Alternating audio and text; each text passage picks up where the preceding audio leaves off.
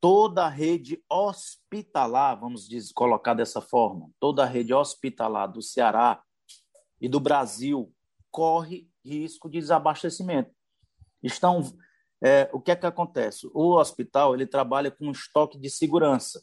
Eu atendo 10, 10 pacientes hoje por, por mês, e se eu atender 20, eu tenho que ter mercadoria para atender os 20, porque eu tenho que ter, prever essas, essas oscilações de atendimento.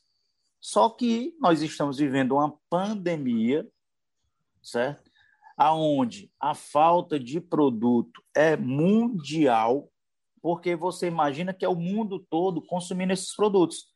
Em alguns países está diminuindo, outros aumentando, e o Brasil, né?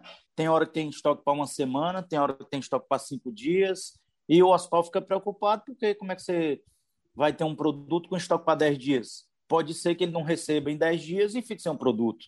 Estamos vivendo essa segunda onda muito forte, entendeu? Então, o risco, para ser objetivo, o risco é iminente, a qualquer momento pode faltar em qualquer hospital.